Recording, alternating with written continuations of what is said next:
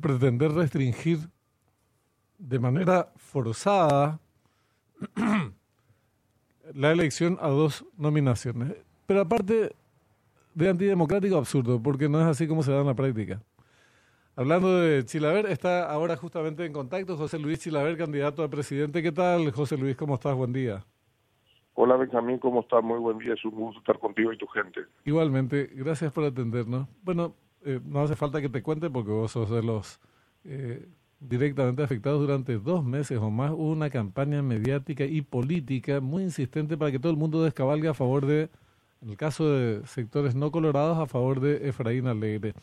Y traigo esta colación porque, aparte de que esa campaña no prosperó, ya lo decíamos cuando se inscribieron, todas las, se mantuvieron, vencieron los plazos de inscripción, mejor dicho, de cambios eh, en la justicia electoral, decíamos, acá ya están, estos son todos los candidatos que van a concurrir, siguió la campaña, inclusive ayer leíamos, hoy leemos en publicaciones que te piden a vos, por ejemplo, eh, desde la concertación, el caso de Soledad Núñez, conversemos, tenemos que ir juntos. Es, un guiño para eh, descabalgar y una respuesta bastante clara de tu parte. Pero ¿podrías ampliarnos este tema, por favor? ¿Cómo ves este tipo de, de ofertas políticas, José Luis? Sí, lo que ocurre es que me parece que muchas personas no me conocen de camino. O sea, yo entré en la política y sabiendo que, que existían cosas muy contaminantes, la corrupción que impera es terrible y que mucha gente piensa de que todos somos corruptos. Y, y, mis valores no tienen precio, en el sentido de que en su momento también pidieron que, que, le apoye a Euclid Acevedo y a Querey. De parte de, del abogado, este, de, el señor eh, López Moreira, Campos López Moreira, que es, candidato a senador, que se juntaron con eh, Euclid Acevedo y compañía, me ofrecieron cargos para ciertos ministerios, le manifesté a mi gente que no, que le diga directamente que no me conocen y que nosotros vamos hasta el final, que mis valores no, no es, entré en la política para no ocupar un ministerio nada más, mi misión en este caso es decirle al pueblo paraguayo que somos una opción válida y que en definitiva no estamos contaminados. Y bueno, ayer recibo la sorpresa de que un mensaje de parte de la vicepresidente de la concertación eh, Soledad Núñez, manifestando que quiere tomar un café, que no puede ser que no estemos unidos. Eh, primero es una falta de respeto porque el que debería escribirme a mí es el candidato a presidente, no la vicepresidenta. Después tenemos un pensamiento totalmente diferente porque eh, ellos están a favor del matrimonio igualitario, la ideología de género, ellos están a favor de la Agenda 2030, ellos lo manejan la gente de George Soros, eh, ellos quieren hipotecar el futuro o la soberanía de nuestro país. Yo no quiero que Paraguay se convierta en una colonia europea o americana o un protectorado. Eh, la Agenda 2030 dice eso. Yo me he reunido con la gente de la ONU y, y la preocupación de ellos son los recursos naturales que tiene Paraguay. Ahora se preocupan por Paraguay. ¿Y anteriormente qué pasaba? Mm. Entonces, claro, los problemas que tiene Europa hoy en día con el tema de, alimentos es terrible por la guerra. Eh, ellos ponen foco, por ejemplo, en Paraguay, de que nosotros somos el país que más contamina el planeta por la cantidad de cabezas que tenemos, que tenemos 14 millones, ellos quieren bajarlo de 14 millones a 8 millones. No quieren insertar la comida, en este caso, que ellos ya inventaron, que es la comida que son los insectos, llámese langosta, cucaracha, también la carne sintética. Entonces, todas esas cosas nuestra gente eh, por ahí no lo lee, no entiende lo que se viene de la, para las futuras generaciones de Paraguay. Y yo denuncio eso públicamente. Eh, trato de que nuestra gente abra su mente, abra los ojos, porque esta gente viene por nosotros por los recursos naturales. Y obviamente Efraín Alegre, todos los candidatos están expuestos y, sometidos a la Agenda 2030, menos nosotros, porque vamos a luchar proteger a la familia, vamos a luchar a proteger Paraguay, porque la soberanía hay que hacerlo prevalecer eh, no solamente contra la Comunidad Europea ni la americana, también la recuperación de Itaipú, de Yacyretá, ojalá, ojalá que los vecinos, tanto Brasil y Argentina, nos puedan pagar eh, lo que realmente vale la energía en el mercado, así Paraguay se puede desarrollar mucho más rápido. Así es. Es que yo no sé, pero hace ya bastante tiempo, no sé cuándo se perdió este asunto de que lo, eh, para que haya aproximación entre fuerzas políticas tienen que haber acuerdos políticos, pero hace tiempo dejó de ser ese el criterio.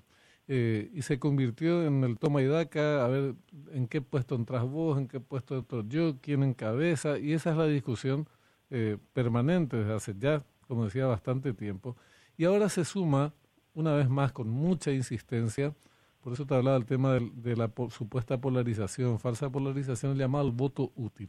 Es un insulto el llamado al voto útil, un insulto al elector, porque el único voto útil por parte del elector es el voto que deposita en quienes cree, proyecto político que cree que debe desarrollarse, independientemente incluso de que llegue o no llegue al objetivo final. Pero tu voto útil es por el candidato en quien vos crees y el proyecto político en el que vos crees. Punto. Ese es el único voto útil. Fíjense que hablan fácilmente que energía gratis, educación gratis, wifi gratis. Nada es gratis. Alguien tiene que pagar.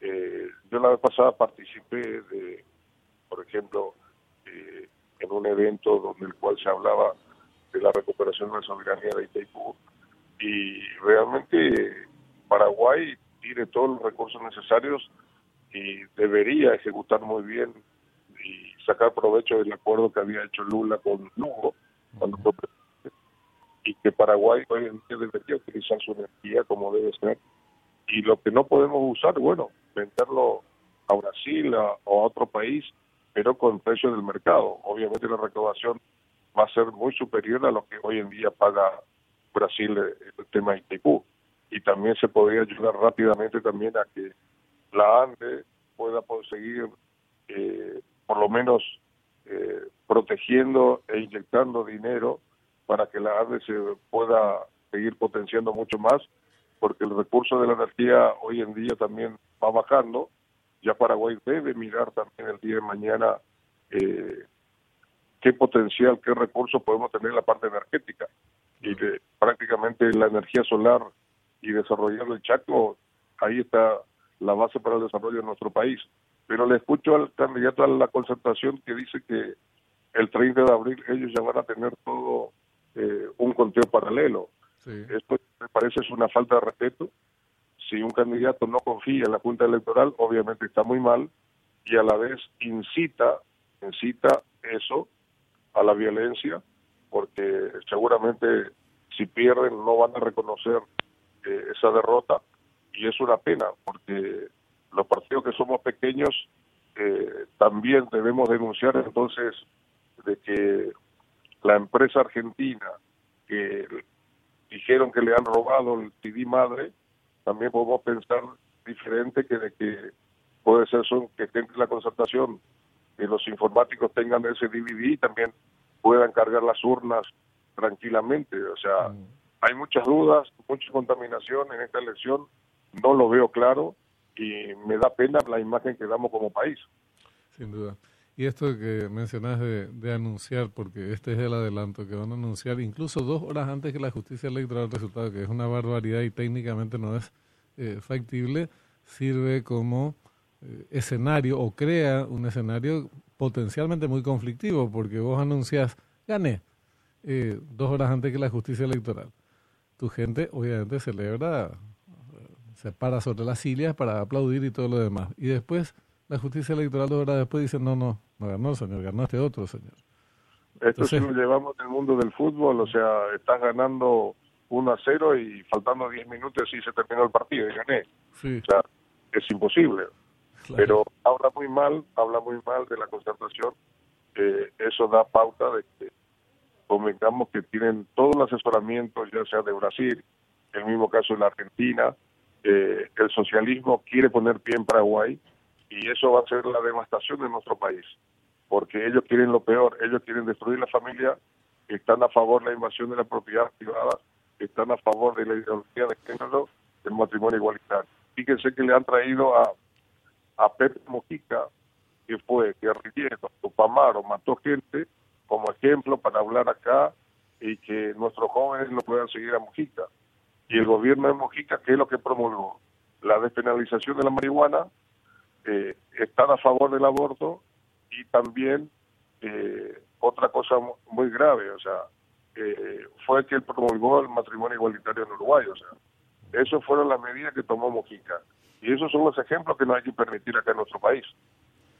Bueno, vamos a, volver a hablar en lo que resta de, de, campaña antes de las del Día de los Comicios. Te agradecemos mucho por el tiempo, muy amable José Luis. Muchas gracias, Benjamín, por el espacio. Saludos a todos. Muchas gracias. Un abrazo, José Luis Chilaver. Eh, en sus posiciones.